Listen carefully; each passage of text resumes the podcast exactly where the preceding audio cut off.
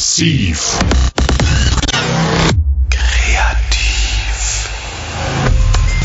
Der informierende, inspirierende, interagierende Wissenspodcast von Antje Hinz. Herzlich willkommen. Ich bin jetzt telefonisch mit Jörg Klingohr verbunden. Wir kennen uns bereits von verschiedenen Kreativ- und Digitalkonferenzen in Mecklenburg-Vorpommern. Hallo Jörg. Hallo, schönen guten Morgen, Antje. Du bist Comedian, Moderator und Hotelier, betreibst den Golchener Hof, das ist so östlich vom Schweriner See, ein Bauernhof bzw. ein Landhotel in Mecklenburg-Vorpommern. Und bevor wir dazu im Detail kommen, erzähl doch erstmal ein bisschen über dich. Also wo bist du aufgewachsen? Wie war dein Werdegang und Arbeits- und Tätigkeitsfeld in den letzten Jahren? Also ich komme tatsächlich aus dieser Gegend hier und bin auch innerlich richtig gefühlt ein Ossi mit allem für und wider. Ähm, äh, viele denken vielleicht, um Gottes Willen, das ist doch alles vorbei, das braucht man nicht mehr sagen.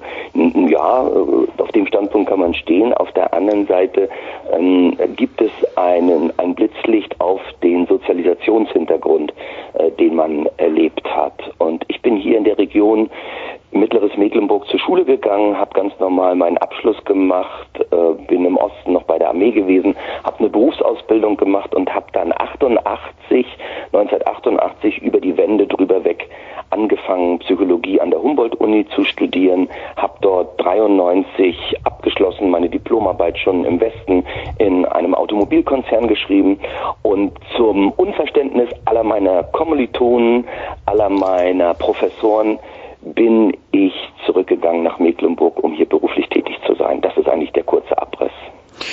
Was macht denn Mecklenburg für dich so charmant und so unverwechselbar, dass du halt gesagt hast, ich bleibe meiner Heimat treu? Na, da bin ich selber noch auf der Suche nach der richtigen Antwort. Ich glaube, es hat ganz, ganz viel mit dem Begriff Heimat zu tun, den ich aber nicht umfassend erklären kann. Äh, wenn ich mir die Frage stelle, ob ich Landschaften kenne, die schöner sind als Mecklenburg, würde ich durchaus sagen, ja.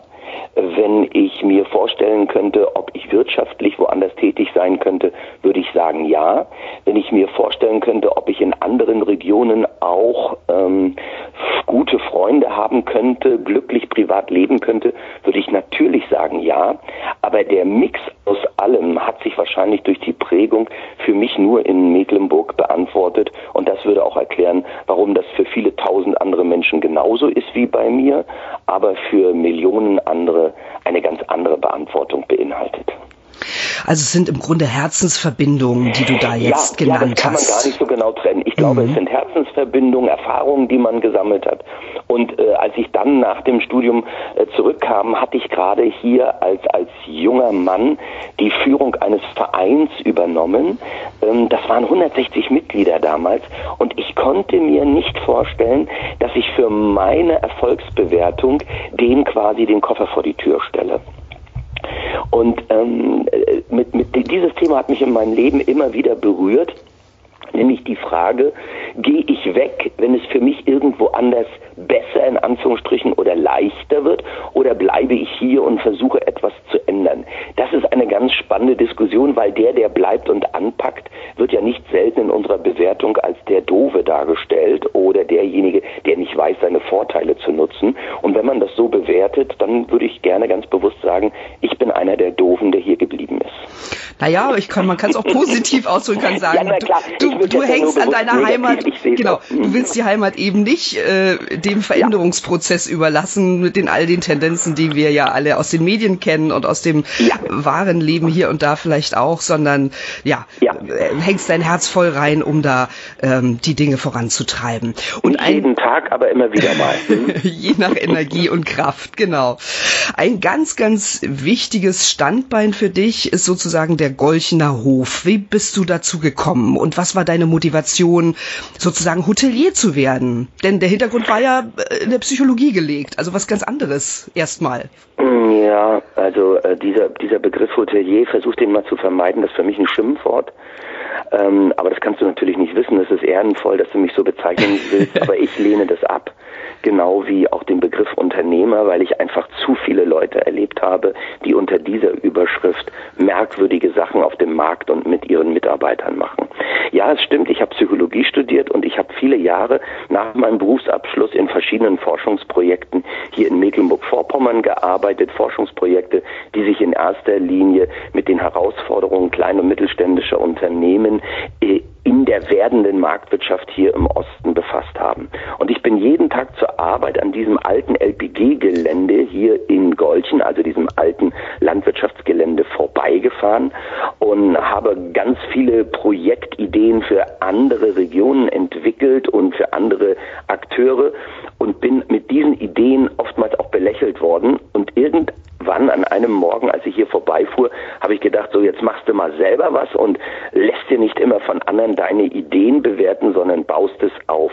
Die Entstehung des Golchener Hofes war also meine Reaktion und auch Frustration von irgendwelchen Amtsträgern in Projekten, Behörden, Ministerien. Ministerien will ich dreimal unterstreichen, äh, bewertet zu werden und deshalb habe ich es hier selber draußen angefangen und äh, bin danach viele Jahre damit glücklich gewesen und auch oft unglücklich.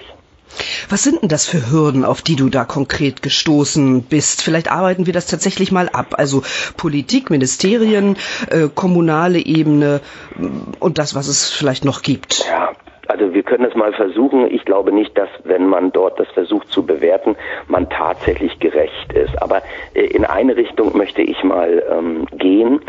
Es ist tatsächlich so, dass derjenige, der draußen etwas macht, das in erster Linie auf eigenes Risiko tut. Er hängt sein Leben dran, er hängt seine wirtschaftliche Existenz Existenz dran, sein Herzblut und natürlich auch seine Geistesvielfalt für die Umsetzung. Und irgendwo auf der anderen Seite sitzt jemand meist in einer gepolsterten, sicheren Position, also der Gegenpart in einer Behörde, in einer Verwaltung, ist ein abgesicherter Mensch, das gönne ich ihm auch, der aber aufgrund dieser Absicherung eine Trägheit erworben hat und auch, hm, ich sag mal, eine Innovationsminimierung, die ich jetzt natürlich etwas böswillig unterstelle, Stelle vom Klischee her, aber das habe ich immer wieder getroffen. Für den hängt nichts viel dran, ob der da Ja sagt oder nein, äh, da ändert sich nichts und die Bewertung der Ideen, die man dort draußen hat, die macht er oftmals aus seinem weichen, runden Drehsessel heraus und äh, das ist etwas, was nicht zusammenpasst. Also ein großes Problem bei der Frage, könnte die Innovations- und Veränderungsgeschwindigkeit draußen auf dem Land äh, schneller sein, das hängt davon ab, mit welcher Spontanität, Kreativität und Bereitschaft, das in Institutionen der Verwaltung unterstützt wird. Punkt. Mhm. Ähm, und die andere Seite, also gibt es Dinge, die dir geholfen haben? Man soll Natürlich ja immer die positiven ich, und, die, und die negativen Natürlich Dinge anschauen. ist mir geholfen worden, gar keine Frage. ähm, ich habe beispielsweise Förderungen bekommen für diese Investitionen. Ich habe hier mehrere Millionen investiert und bin über die EU-Programme gefördert worden. Und ähm, das gibt auch so eine gewisse Schieflage in der Bewertung äh, der Bevölkerung ringsherum. Wenn du hier beispielsweise auf dem Land vier Millionen investierst und kriegst 1,5 Millionen Förderung, dann haben die Menschen ringsherum im Kopf das Gefühl, diese 1,5 Millionen wären auf meinem Konto gelandet und sind dann noch, äh, weil sie die Detailabwicklung oftmals gar nicht verstehen, sich damit nicht befassen und hören nur die Zahl. In Wirklichkeit ist diese Förderung ja mit das Projekt tragbar ist, damit die Restsumme von einer Bank finanziert wird, die mich besichert oder sich bei mir besichert, ist ja diese Summe an die Handwerker und Unternehmen der Region gegangen, was ja auch richtig ist. Das ist ja auch der Input und ich finde, in gewisser Weise war diese Förderung auch notwendig, weil so jemand wie ich, der hier aus dem Osten kommt, in seinem Lebenslauf oder auch seine Eltern hier im Osten niemals äh, so einen wirtschaftlichen Erfolg hätten anhäufen können. Ich sage immer gerne, die Förderung ist das Eigenkapital des Ostdeutschen. Mhm. Ich habe so ein bisschen so eine Skepsis gegenüber Unternehmertum herausgehört. Also ja. du hast ja am Anfang schon gesagt, du möchtest dich eigentlich nicht als Hotelier bezeichnen, dich ja. selbst nicht, weil es eben auch so viele negative Beispiele im Zuge sicherlich auch dieser Treuhandauflösung äh, gegeben hat. Ähm, ja. Und ähm, jetzt höre ich eben raus, dass die Bevölkerung, die eben sieht, da wächst ein Hof, ein erfolgreiches Hotel, ähm, die dir das möglicherweise eben oder die die Zusammenhänge einfach nicht verstehen. Also ist das ein ja, Fakt, richtig. dass ja, es in Mecklenburg? Wenn ich, für, wenn ich in Mecklenburg irgendetwas liebe, in Anführungsstrichen, dann sind es die Erfolgsvermeidungsstrategien äh, der Menschen hier im Land. Und ich bin ja ein Mecklenburger und ich glaube, ich darf das auch sagen. Ähm, und ich kann auch Begründungen erörtern, warum das so ist. Aber wir haben in den letzten 30 Jahren noch nicht genügend gelernt, gemeinsam zu kooperieren, um Erfolg zu erzeugen, sondern wir haben immer noch aus den schweren Jahren der 90er und der 2000er Jahre mitgenommen, wenn ich etwas vom Erfolg, vom wirtschaftlichen Erfolg, darauf reduzieren wir es ja leider, äh, wenn wir von diesem Erfolg etwas abhaben wollen, dann müssen wir dafür sorgen, dass es ein anderer nicht bekommt und dieser Erfolg bei uns landet. Das ist dieser alte Spruch, ne? das Einzige, äh, was sich verdoppelt, wenn man es teilt, ist das Glück und das haben wir leider in der ökonomischen Welt noch nicht so umgesetzt, wie man das könnte. Ich habe nichts gegen Wettbewerb, aber ich habe etwas gegen dumme Konkurrenz und, äh, und auch übertriebene Konkurrenz und da könnte ich massenhaft Beispiele nennen. Hast du denn Ideen, wie man transportieren kann, dass es sich lohnt, eben zu kooperieren? Ganz klar und deutlich. Wir brauchen vor Ort, und das hängt ab von den Eliten, von den politischen Eliten, von den gesellschaftlichen Eliten, und die sind nicht ganz oben angebunden, sondern das ist die Bürgermeisterin vor Ort, das ist der Bürgermeister, das ist die Vereinsvorsitzende vom Sportverein, das sind die äh, Parteienvertreter vor Ort. Wir brauchen gute Beispiele, wie die kooperieren und den Menschen zeigen, dass es geht. Wir sind auf Erfolg angewiesen, der dazu führt, dass die Menschen sich seelisch entspannen und sagen, ja, Kooperation ist der richtige Weg, denk gut über deinen Nachbarn und nicht negativ. Und die große Wende, vor der wir jetzt stehen, wir hatten ja vor 30 Jahren den Beginn einer politisch-wirtschaftlichen Wende, jetzt werden wir eine große ökologische Wende haben. Und während wir bei der Wende vor 30 Jahren miteinander alle mehr wollten, ja, besser kaufen, besser reisen, mehr besitzen, wird diese Wende ökologisch nachhaltig jetzt nur gelingen, wenn wir uns alle vereinbaren auf weniger. Und das wird ein spannender Prozess. Mhm. Was kann dabei helfen? Also Stichwort Netzwerke, dass man sich, äh, dass man mehr ins Gespräch kommt über solche Geschichten des Gelingens, ähm, ja, berichtet, ohne irgendwie Angst zu haben, dass man eben Leute um sich hat, die das mit einem missgönnen. Und auf der anderen Seite, welche digitalen Tools helfen vielleicht auch, ähm, um solche Geschichten sichtbar zu machen und, und welche Vorteile auch das Kooperieren hat? Auch wenn man, wenn man mich fragt oder mit mir spricht, dann mache ich natürlich denselben Fehler wie viele andere auch. Ich halte mich an den negativen Dingen fest, ähm, weil ich die gerne immer noch weghaben möchte. Hm? Aber es gibt natürlich auch ganz, ganz viele positive Entwicklungen und die digitale Entwicklung, glaube ich, die ist eine sehr positive. Also digitalen Medien, wenn ich nur an die Art und Weise denke, wie ich kommuniziere, wie ich telefonieren kann, wie ich erreichbar bin, wie ich Nachrichten schreiben kann, dann ist das alles sehr, sehr positiv und erleichtert mein Leben jeden Tag. Ob ich das an der richtigen Stelle einsetzen kann oder es mich an der nächsten Stelle belästigt, das ist eine Geschichte, wo ich äh, meine eigene Hoheit, Lebensgestaltung richtig einbringen muss. Ne?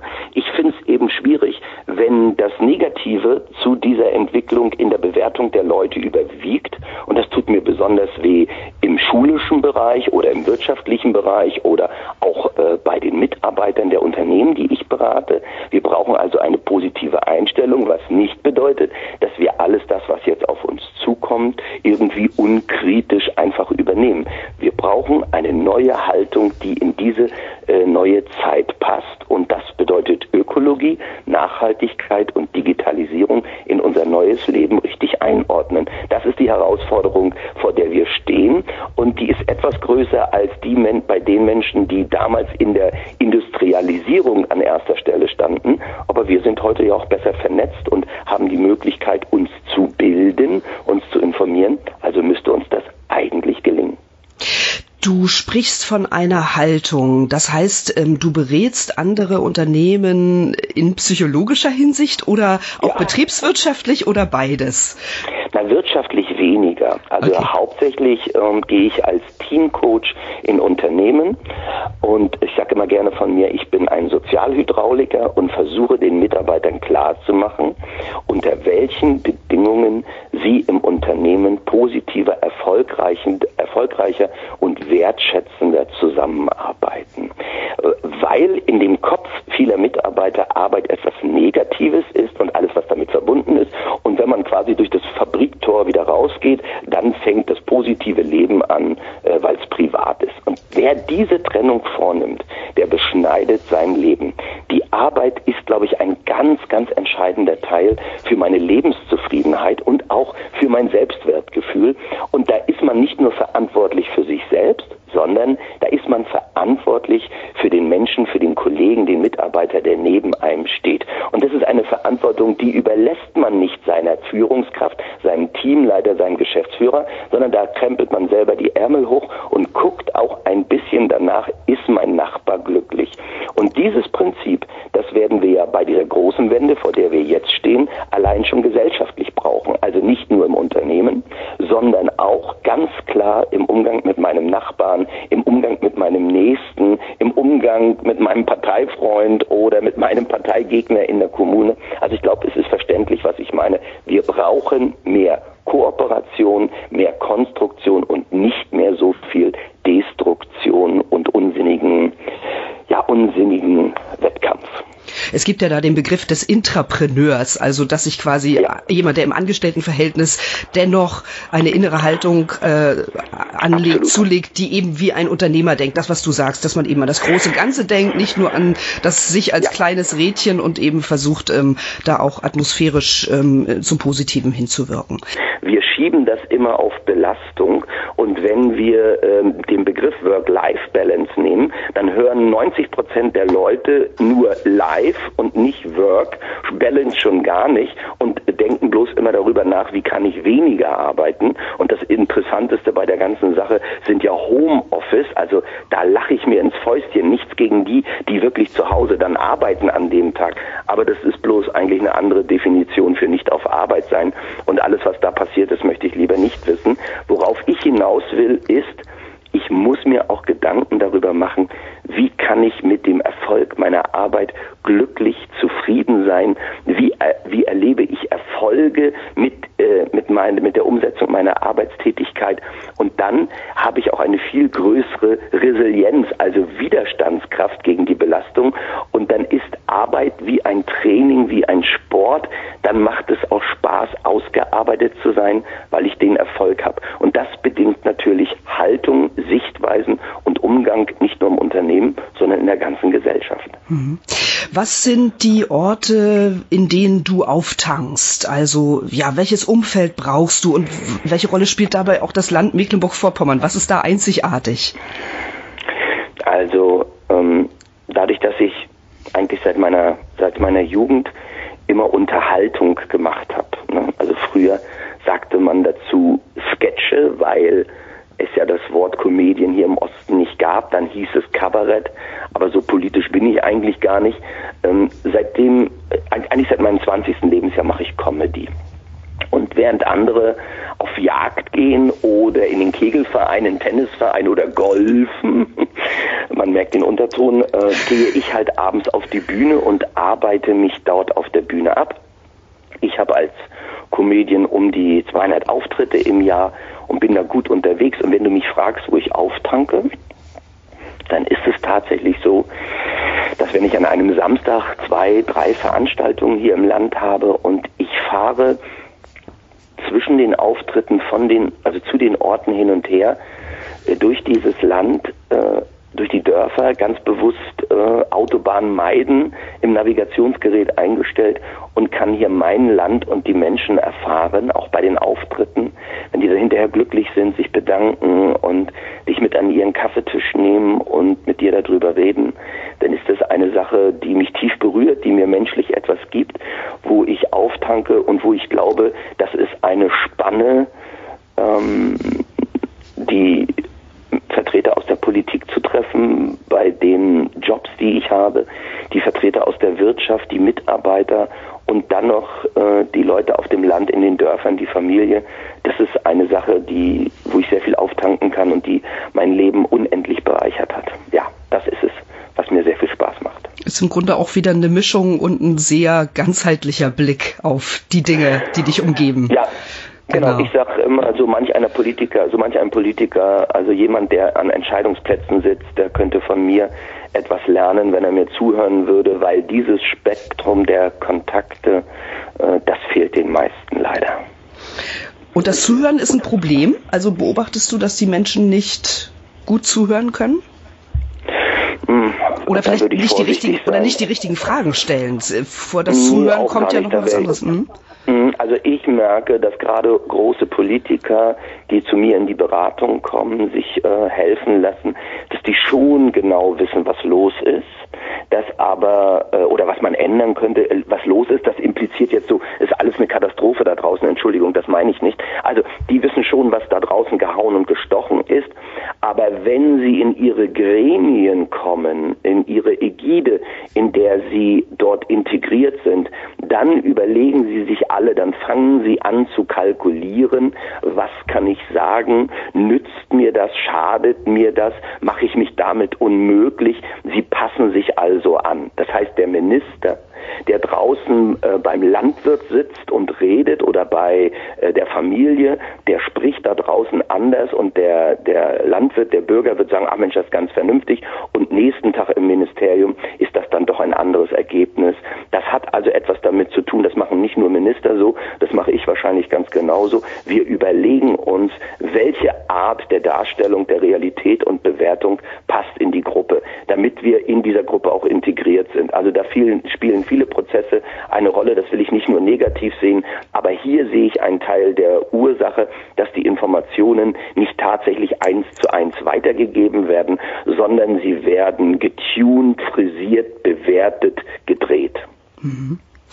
Gucken wir jetzt nochmal im Detail auf den Golchener Hof. Letztlich wollen wir ja so über Ansiedlungsstrategien sprechen und ähm, ja. was äh, den Kreativschaffenden hilft und was sozusagen Hürden ja. setzt. Ähm. Beschreib doch erstmal den Hof. Wie sieht der aus? Du hast schon gesagt, das ist eine alte LPG. Wie muss man sich das vorstellen? Gewesen, ja. gewesen. genau. Also hier, genau, hier gab es eine alte LPG oder hier gab es Schweineställe einer alten LPG und äh, wir haben die hier gemeinsam umgebaut und haben versucht, ein bisschen nachhaltige Landwirtschaft zu machen vor 20 Jahren äh, und uns hier zu entwickeln. Mit ein, zwei Mitarbeitern ging das los. Eine eigene kleine Schweinemast, wo wir die, die Wurst verkauft haben. Und ich würde sagen, wenn wir das äh, 50 Kilometer entfernt von Hamburg und Berlin gemacht hätten, da wären wir auch sehr erfolgreich gewesen, aber nicht in Mecklenburg. Also das war, war absolut nicht äh, möglich. Also haben wir gemerkt, wir müssen es touristisch entwickeln, wenn wir hier äh, einen Fuß in die Tür oder auf den Boden bekommen wollen. Da hilft uns natürlich meine Comedy-Geschichte mit Bauer Call und äh, dann haben wir angefangen und haben so einen schönen Spruch gemacht, Schweine raus, Urlauber rein und äh, kämpfen seitdem auf dem touristischen Gebiet. Und was mich immer so ein bisschen stört, sowohl in der Region als auch überregional, dass wir in erster Linie wahrgenommen werden als Hotel, als Ort, wo man übernachten und feiern kann. Und das beinhaltet schon eine gewisse Reduktion. Das, was wir hier machen, das nenne ich gerne Social Farming. Wir zeigen also Menschen mit Zeit auf dem Land, ähm, dass sie eine Berührungsmöglichkeit mit einem ursprünglicheren Leben bekommen, was natürlich eine große Herausforderung äh, im Bereich der Gastronomie und der Beherbergung ist. Ich verstehe uns also viel, viel weiter als nur ein Ort, wo man in der Freizeit hingeht, sondern ein Ort, wo man jedem die Möglichkeit gibt, dem Landleben zu begegnen. Denn ich denke, wir haben heute eine Auseinandersetzung, auf die wir uns konzentrieren müssten zwischen äh, der Bevölkerung in Ballungsgebieten und der Bevölkerung auf dem Land. Und mit Auseinandersetzung meine ich nur die unterschiedliche Wahrnehmung des Lebensalltages. Und das versuchen wir hier zu leisten. Und wir freuen uns über alle Besucher, bei denen uns das gelingt, die also herkommen. Und jetzt benutze ich ganz bewusst dieses Wort, mit dem Herkommen runterkommen, Bodenkontakt bekommen. Und ich habe Probleme mit den Gästen, die nur herkommen und auf ihre Rechnung schauen und überlegen, was sie dafür von uns bekommen müssen und nicht darüber nachdenken, was sie sich hier erarbeiten oder sozusagen erfühlen können. ich hoffe, das drückt es aus, was ich meine. Das hat ja auch wieder was mit innerer Haltung zu tun, ne? Ja, also worauf lasse ich mich ein? Das will ich gerne äh, vorher abfragen, wenn Gäste kommen. Kann man natürlich machen, nicht machen. Äh, was bist du für ein Mensch? Wie ist deine innere Haltung? Sorry, du passt nicht zu uns. Wir wollen nicht, dass du unzufrieden bist. Ne? Wenn äh, Urlauber aus dem äh, aus dem SUV steigen, das finde ich immer ganz interessant aus der Großstadt mit dem SUV. Äh, das Klischee passt da leider sehr oft äh, mit Hackenschuhen hier auf unserer Kopfsteinpflasterstraße auf dem Bauernhof. Dann möchte ich meist zu den Damen immer sagen, das ist jetzt nicht dein Ernst hier. Das ist jetzt nicht dein Ernst, dass du hier so ankommst. Aber ich muss mich natürlich zurückhalten, weil es auch gerechtfertigte Erwartungen an so einen Gastgeber gibt. Wir merken, wie genial das funktioniert, wenn der Gast zu uns passt, das gut hinzukriegen, auch in der digitalen Welt, äh, die richtige Landingpage zu haben, etc. pp. Da sind wir jeden Tag auf der Suche, das kann ich dir versprechen. Du hast von Wahrnehmung des Lebensalltags gesprochen. Wie, ja. wie, welche Rolle spielen da die Medien? Also wie siehst du das, ähm, was beobachtest du, wie der ländliche Raum in den Medien dargestellt wird?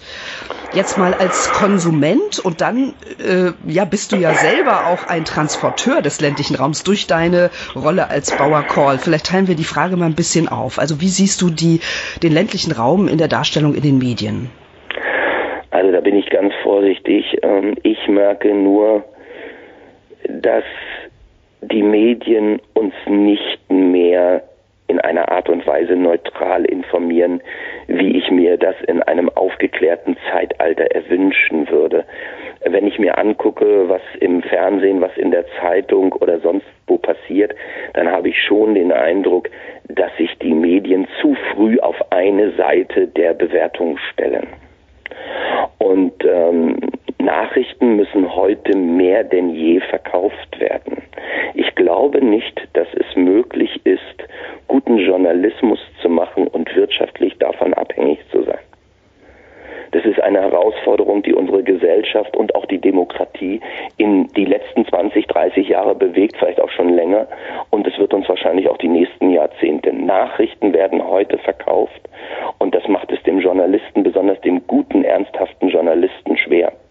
Und dann ist es ja eben die Frage, schreibe ich eine Nachricht für jemanden, der in einem Ballungszentrum wohnt, über das Land. Da geht's mit Landlust super. Oder schreibe ich äh, etwas für die Landbevölkerung, äh, äh, wo es sich nicht verkaufen lässt, weil da schon weniger wohnen. Also da sehe ich eine Vielzahl von Widersprüchen und ich kann mir nur vorstellen, dass man das versucht, nicht aufzulösen, aber anzugehen, indem man eben diese beiden Seiten der Medaille, die es da gibt, äh, versucht zu berücksichtigen. Ich will noch mal etwas tiefer einsteigen, worum es mir in der Auseinandersetzung geht. Also dieses Spannungsfeld, dass es Unterschiede gibt zwischen der Stadt und der Landbevölkerung, das ist ja etwas sehr Positives. In diesem Spannungsfeld können die sich ja begegnen. Das sind ja wie die Unterschiede zwischen den Geschlechtern. Das macht ja das ganze Interessante, das ganz, den ganzen Zauber aus. Mir ist es nur wichtig, dass diejenigen, die ähm, in der Peripherie wohnen, nicht mit einem geminderten Selbstwertgefühl zurückgelassen werden. Weil ich glaube nicht, dass man die miteinander vergleichen kann. Du brauchst andere Alltagsstrategien in einem Ballungszentrum als in der Landbevölkerung. Äh, wie die hier draußen klarkommen und die Politik, die wir machen, wenn wir jetzt bloß mal an die, äh, an den, an das Bestreben, ökologisch nachhaltig zu arbeiten, äh, ich würde mir gerne ein Elektroauto äh, anschaffen. Die Wahrheit ist nur, so ein Elektroauto ist untauglich in Mecklenburg-Vorpommern mein Berufsbild umzusetzen. Und das ist wahrscheinlich für jemanden, der in einem Ballungszentrum lebt und am Tage nur 100 Kilometer fahren muss, um all seine Termine zu schaffen, ist das nicht so. Ich muss für meine Veranstaltung durch Mecklenburg am Wochenende 400 Kilometer fahren und kann dann eine Stunde zwischendurch aufladen. Ich will das jetzt nicht ins Detail gehen, aber hier ergeben sich eine Vielzahl von, von Schieflagen und deshalb ist die Frage, erhöhen wir den Dieselpreis, leicht beantwortet, wenn ich jeden Tag öffentliche Verkehrsmittel nehmen kann, greift aber ganz tief ein in, das, in die Daseinsmöglichkeiten auf dem Land, äh, wo das nicht so ist. Mhm. Wenn du als Bauer Call dann auch in den Metropolen auftrittst, was du ja auch machst, ähm, ja. ist das diese Rolle für dich dann auch ein Sprachrohr, bei, mit dem du dich in der, für die Peri Peripherie einsetzt? Also versuchst du Themen ja. zu transportieren, die vielleicht in der Großstadt sonst so nicht ankommen? Also ich muss ganz ehrlich sagen, das versuche ich zu vermeiden. Weil diese Rolle mit der Art der Gags, äh, die ich mache, in erster Linie nur verstanden wird von einem Publikum, die einen Fuß in der Daseinsrealität der Landbevölkerung haben. Mhm. Etwas anderes funktioniert nicht. Ein, ein durchschnittliches Publikum in einem Ballungszentrum sieht bei meiner Rolle mit der alten Brille, der Mütze und den unmodischen Klamotten nur einen zurückgebliebenen vom Land und äh, die, die Fähigkeit, sich in diesen Gag hineinzubegeben, die ist nur gegeben, wenn einer tatsächlich sich dafür eine Eintrittskarte fürs Theater kauft. Mit Stand-up oder ähnlichen Betriebsfesten oder so ist das dann manchmal schwierig.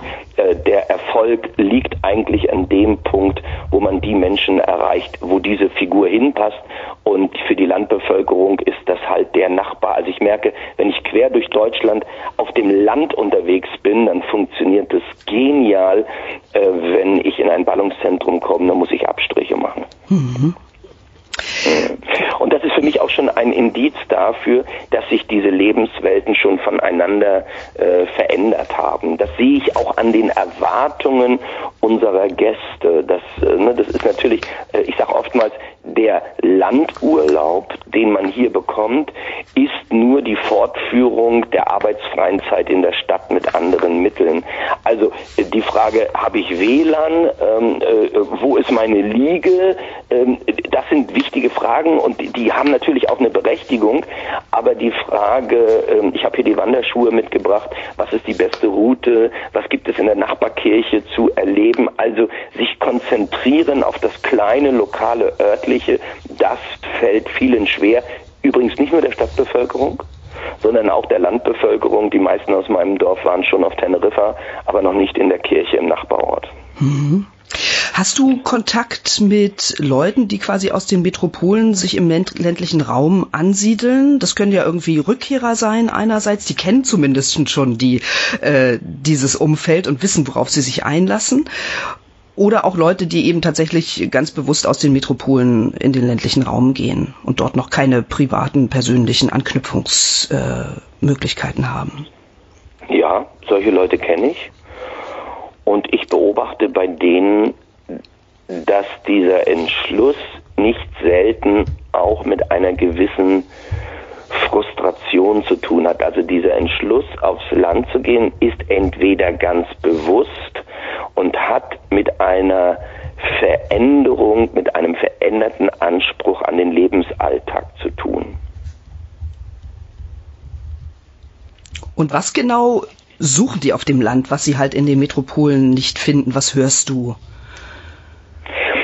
Glaube, es ist in erster Linie, wir sind vielleicht die Worte nicht 100 Prozent, die selber würden vielleicht andere Worte nehmen, aber mir erscheint es so, als wenn es die Suche ist nach Entzerrung, nach Entflechtung, nach Entkrampfung, nach mehr bodenständigen ähm, Geschichten. Und äh, eigentlich, wenn ich nur an die Pizza-Werbung denke, wird das uns ja jeden Tag in den Medien äh, suggeriert, was wir auf dem Land suchen, nämlich mit dem Holz von draußen reinkommen, es in den Kamin legen, den kuscheligen Pullover anhaben und dann die Pizza essen und jeder, der die Pizza kauft, äh, der hat dann ein Stück Landleben äh, bei sich in dem Mikrowellenherd oder Entschuldigung, wie auch immer. Also ich glaube, es ist die Suche nach einem Ideal, äh, das äh, äh, dass man sich dann selbst hier draußen auch erarbeiten muss. Und wenn man hier ist, merkt man, äh, so toll wie es aussah, ist es nicht. Hat doch auch einige Unannehmlichkeiten. Übrigens gibt es natürlich auch ein Ideal in dem Metropolleben, gar keine Frage. Ne? Also im Grunde genommen werden, müssen da auch Erwartungshaltungen korrigiert werden, ähm, so, so, wie du das auch bei deinen Hotelgästen feststellst, nur ja. nicht so krass wahrscheinlich. Richtig, Weil die haben richtig, sich natürlich schon also, stärker ja. mit dem ländlichen Raum auseinandergesetzt, bevor sie kommen. Mhm, die Gründe, die Gründe, warum man auf das Land lebt, auf, Entschuldigung, warum man auf dem Land lebt oder auch warum man auf das Land zieht, die kann ja nur jeder für sich selber äh, sozusagen wertig erschließen.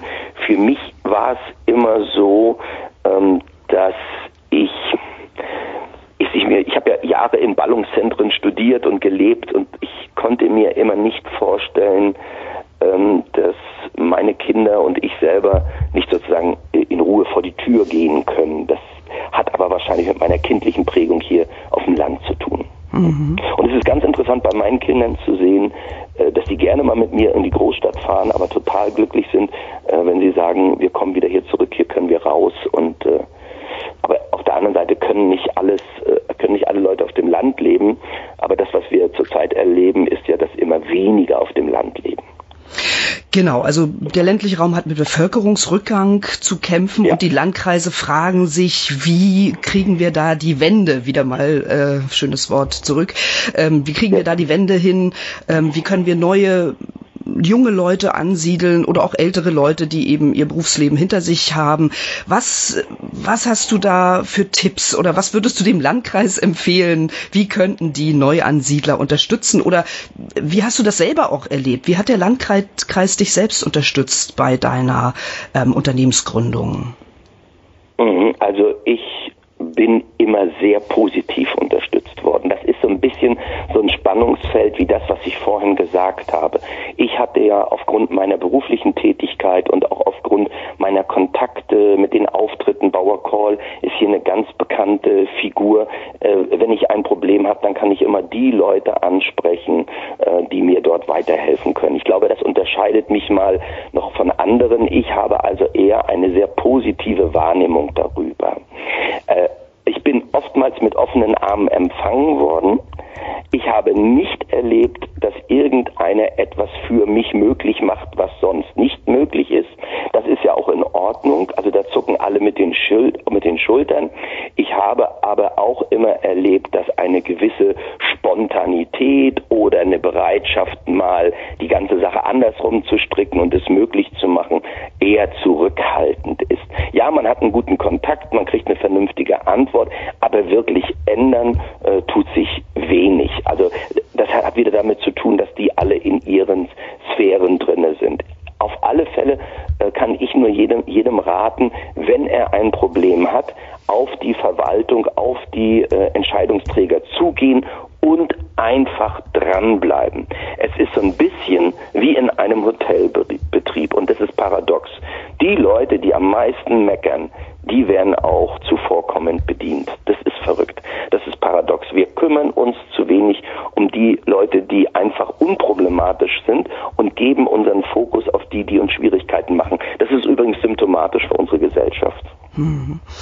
Wie hast du diese Bauthematiken ähm, erlebt? Ähm, ich habe mit Leuten gesprochen, die haben gesagt, ähm, es scheitert quasi schon, diese Bauvoranträge werden abgelehnt, weil die Kommunen unterbesetzt sind personell und schon im Kopf haben, ui, wenn ich jetzt den Vorantrag genehmige, kommt gleich der Bauantrag und dann habe ich noch mehr Arbeit. Also das jetzt nur mal so als ähm, Schlaglicht und Beobachtung eines anderen Kreativen äh, hier geschildert. Wie, wie hast du das erlebt? Mhm. Also ähm, das einzige Problem, was man mit einem Bauamt hat, ist, wenn man es schnell möchte. das Problem entsteht immer dann, wenn ich ganz schnell weiter möchte. Solange man das nicht hat, man hat die Zeit auf seiner Seite, man hat die Ruhe weg, dann wird alles den Gesetzen entsprechend entschieden. Ähm, dass ich nicht überall ein Baurecht bekomme, wie ich mir das wünsche, das liegt ja in der Natur der Sache und das ist ja auch völlig in Ordnung. Das ist ja zum Schutz unserer ländlichen Räume und zum Schutz vor unnötiger Bebauung. Die Zahlen, wie viel Hektar Land jeden Tag in Deutschland versiegelt werden, die sind uns ja bekannt. Ähm, aber ansonsten würde ich gerne einen witzigen Satz aus meinem Programm sagen wenn die Grenzer am 9. November 1989, die die DDR-Grenze äh, bewacht haben, so starrsinnig gewesen wären wie Mitarbeiter in meinem Bauamt, dann wäre die Mauer heute immer noch zu. Und ich weiß, dass das eine Beschimpfung ist der Leute im Bauamt, das haben die so nicht verdient. Ähm, es ist aber so, dass sich durchweg in der Verwaltung alle mal die Frage stellen müssen, wie können die Prozesse schneller, effizienter, vernunftvoller aus der Perspektive äh, des Bürgers abgewickelt werden. Bauer Kohl würde sagen, wie schaffen wir es, den Leuten in der Verwaltung allen samt mal eine Rakete in den Arsch zu stecken? Da könnte ja die Kreativwirtschaft vielleicht ähm, tatsächlich helfen, indem sie äh, künstlerisch kreative Interventionen mit der Verwaltung macht, wo genau diese Position, diese Perspektiven mal gewechselt werden. Ja, die Beispiele haben wir ja beide miteinander erlebt auf den Tagungen, auf denen wir uns getroffen haben. Ne? Mhm, genau. Und ich hatte die ganze Zeit, äh, ich hatte die ganze Zeit einen Gedanken. Also eine schöne positive Sache finde ich super. Die Verwaltungen, die das machen, die können von mir nur beglückwünscht werden, weil das sind die, die schon mal mit einem anderen Grundbewusstsein rangehen. Das sind die Verwaltungen, die ganz weit vorne sind. Aus meiner Beratungstätigkeit hat es viel damit zu tun, welche Kultur, welche Haltung, welche Glaubenssätze vermitteln die Führungskräfte, die Verantwortlichen, die Teamleiter und letztlich die Mitarbeiter untereinander selber in diesen Institutionen. Ich könnte dir Dutzende Beispiele nennen, wo neue Mitarbeiter in die Verwaltung kommen und wenn die einen Vorgang nach einer halben Stunde bearbeitet haben, dann rasten die Kollegen auf, aus und sagen, bist du bekloppt, dafür hast du dreieinhalb Stunden. Ja, wenn ich auch aus der, wenn ich doch jetzt fertig bin nach einer halben, ja, dann gehst du einen Kaffee trinken. Gerade gestern habe ich wieder solche Beispiele von jungen Mitarbeitern gehört. Und das ist paradox.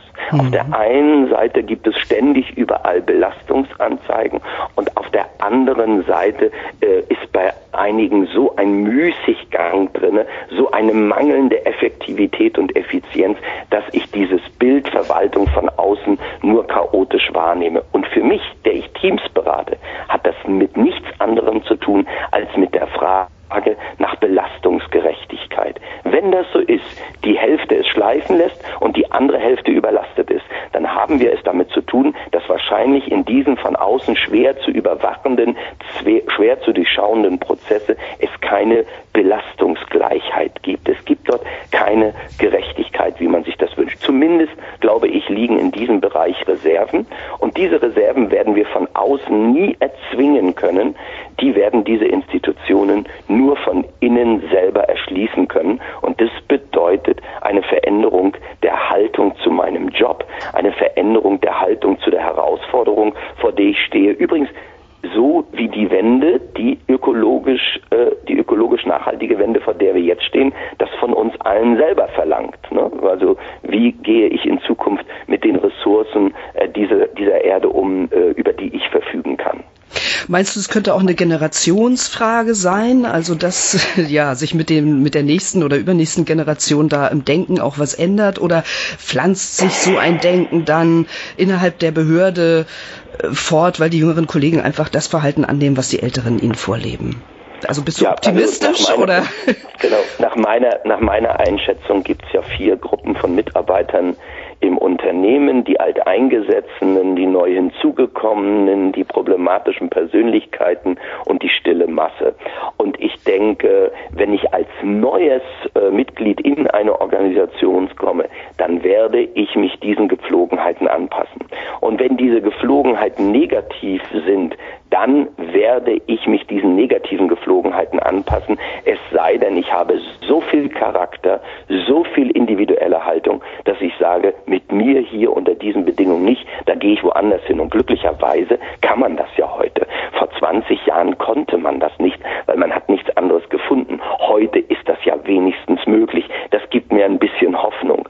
Aber an, an sich glaube ich, dass dieser Wandlungsprozess für eine innovative Abteilung gut machbar ist, für die, die sich jetzt schon Gedanken machen. Und wenn ich sage die Verwaltung, dann gilt das ja nicht für alle gleich. Wir haben sehr positive Bereiche, wir haben negative Bereiche und oftmals muss ich mir leider nur die entscheidenden Führungskräfte angucken und dann weiß ich genau, in welcher Ecke wir gerade liegen. Aber diejenigen, die gerade auf einer negativen Seite sind oder die das alles schleifen lassen, die haben natürlich einen riesigen einen großen und damit oft auch für die Mitarbeiter einen schmerzlichen Veränderungsprozess äh, vor sich. Und ich finde, äh, ein Beamter, der darf auch ein bisschen Ehrfurcht vor seiner Arbeit haben. Ein Angestellter übrigens auch. Die dürfen Ehrfurcht vor ihrer Arbeit haben.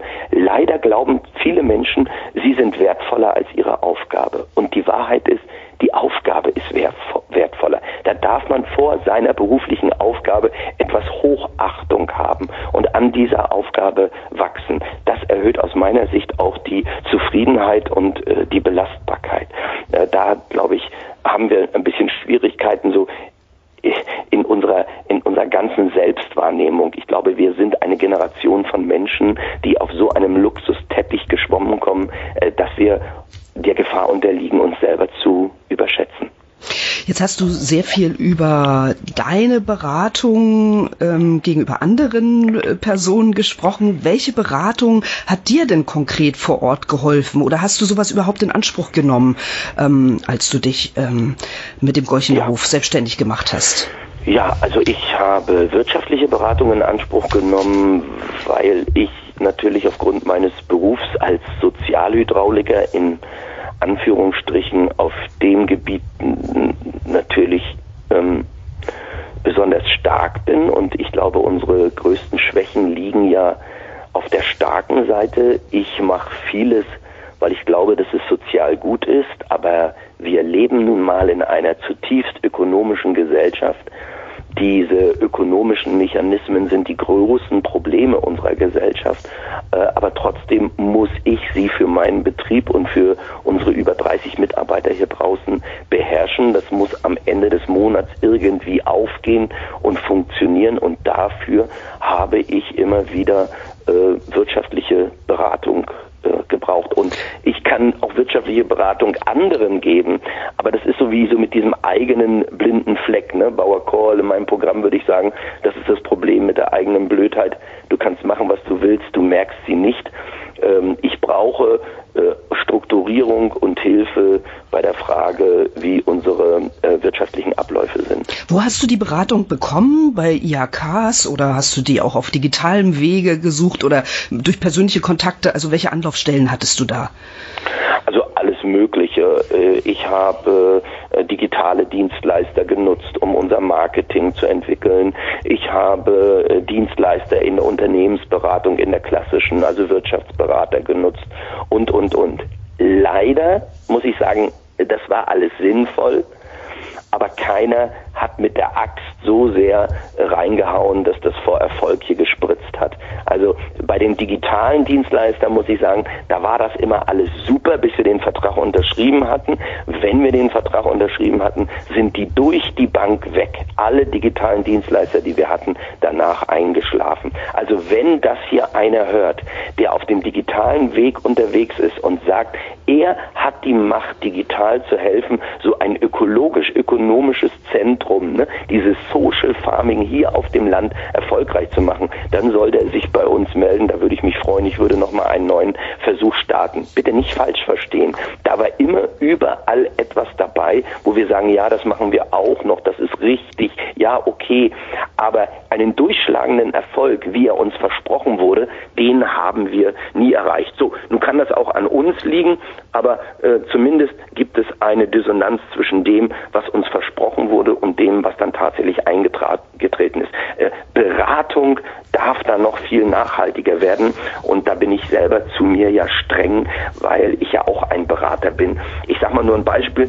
Vor zehn Jahren, als wir dieses Hotel hier gebaut haben, da war mir äh, Energienachhaltigkeit, Ökologie total wichtig, absolut.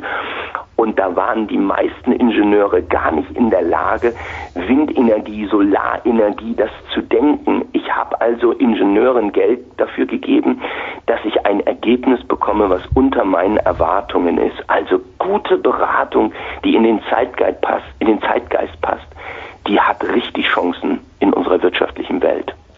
Inwiefern hattest du auch mit Wirtschaftsförderern zu tun im Landkreis? Waren die für dich in irgendeiner Weise ergiebig?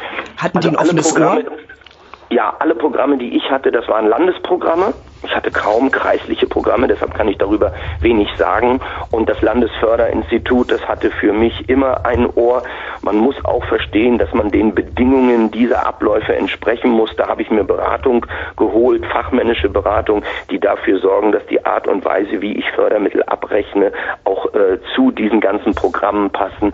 Das ist aus meiner Sicht heute für einen Normalbürger nicht mehr möglich, nicht mehr verständlich. Da geht von hier aus ein großer Ruf an die EU, an den Bund und an das Land. Entweder wir hören auf, uns gegenseitig zu misstrauen und machen Abrechnungen wieder alltagstauglich oder wir werden immer in diesen Prozessen teure Berater zahlen müssen, die quasi die Art und Weise der Abrechnung von Förderprogrammen so übersetzen, dass Behörden, EU und Bund zufrieden sind.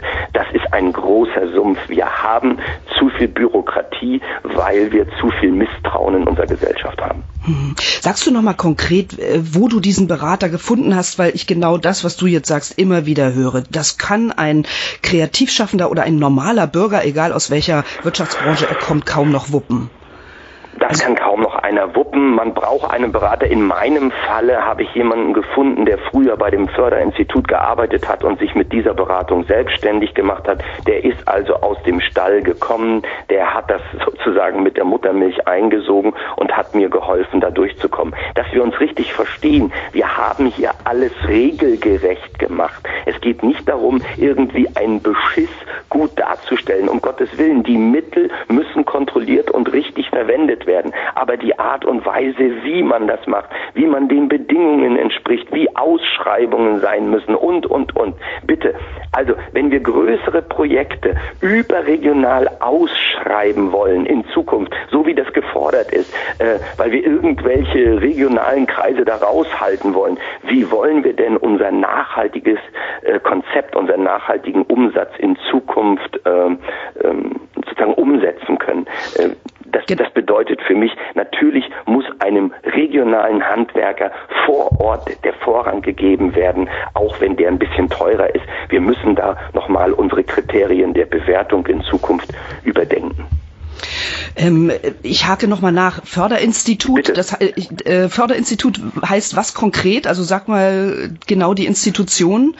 Also Landesförderinstitut. Landesförderinstitut, genau. Landesförderinstitut. Mhm. Also meine Mittel hier für die Hotelinvestitionen habe ich dort bekommen. Mhm. Das ist alles vernünftig, alles ordentlich. Die machen das auch entsprechend der Regelungen und äh, es ist völlig falsch, die jetzt zu bashen. Man muss das einmal an das Land, den Bund und an die EU geben und muss sagen, die setzen das ja nur so um, wie ihr das haben wollt. Und das ist manchmal hanebüchend. Mhm. Das kann nicht so kompliziert sein. Das ist verrückt. Ähm, ich möchte noch mal so zum Thema Mindset kommen. Wir haben, das ist ganz interessant, weil eigentlich Ansiedlungsstrategien, da denkt man erstmal, es geht nur um Strukturen, um harte Faktoren. Wir haben aber viel mehr im Interview um das Mindset eigentlich, über das Mindset gesprochen, ja. über Haltung, weiche ja. Faktoren, was symptomatisch ist, glaube ich. Ich finde das auch ganz interessant. Ja. Wie würdest du Wirtschaftsförderern, IHKs oder Landkreisen Folgendes erklären? Ich habe mal drei Fragen. Was bewirken Kreative in der Regionalentwicklung? Welche Impulse geben sie? Weil es ist ja so, also ich glaube, vielerorts entscheiden Verwaltungen auch aus Unkenntnis gegenüber Kreativen, weil sie immer noch denken, das sind irgendwelche Spinner. Also wie würdest du denen erklären, warum sind Kreativschaffende wertvoll für die Regionalentwicklung? Also ich tue mich da ein bisschen schwer. Da muss ich einmal Luft holen, weil an diesem Klischee, dass das Spinner sind, äh, da ist ja auch was dran. Ja? Äh, das sind sie ja oftmals auch. Deshalb würde ich sagen, ähm, ich finde gut, wenn man einen Kreativen nimmt, um die Personalentwicklung in einer Verwaltung zu nehmen. Ich finde das sehr gut, wenn ein Kreativer aus der Stadt heraus aufs Land zieht und das Dorfleben bereichert. Ich finde das super, wenn eine liegende, also eine, eine brachliegende Immobilie auf dem Land, die vorher von der LPG genutzt wurde, jetzt für sein Atelier nutzbar ist und obwohl sie 30 Jahre leer steht, jetzt dort die Baugenehmigung nicht verweigert wurde, auch wenn sie am Dorfrand liegt und im Außen Bereich und äh, so, sozusagen nur privilegiert bebaut werden kann etc. pp. Das finde ich alles super. Aber das macht nur einen Sinn, wenn dieser Kreative bereit ist, sich mit der Region, dem Dorf und den Menschen tatsächlich zu verbinden. Muss ein wenn, Geben wenn und Nehmen sein.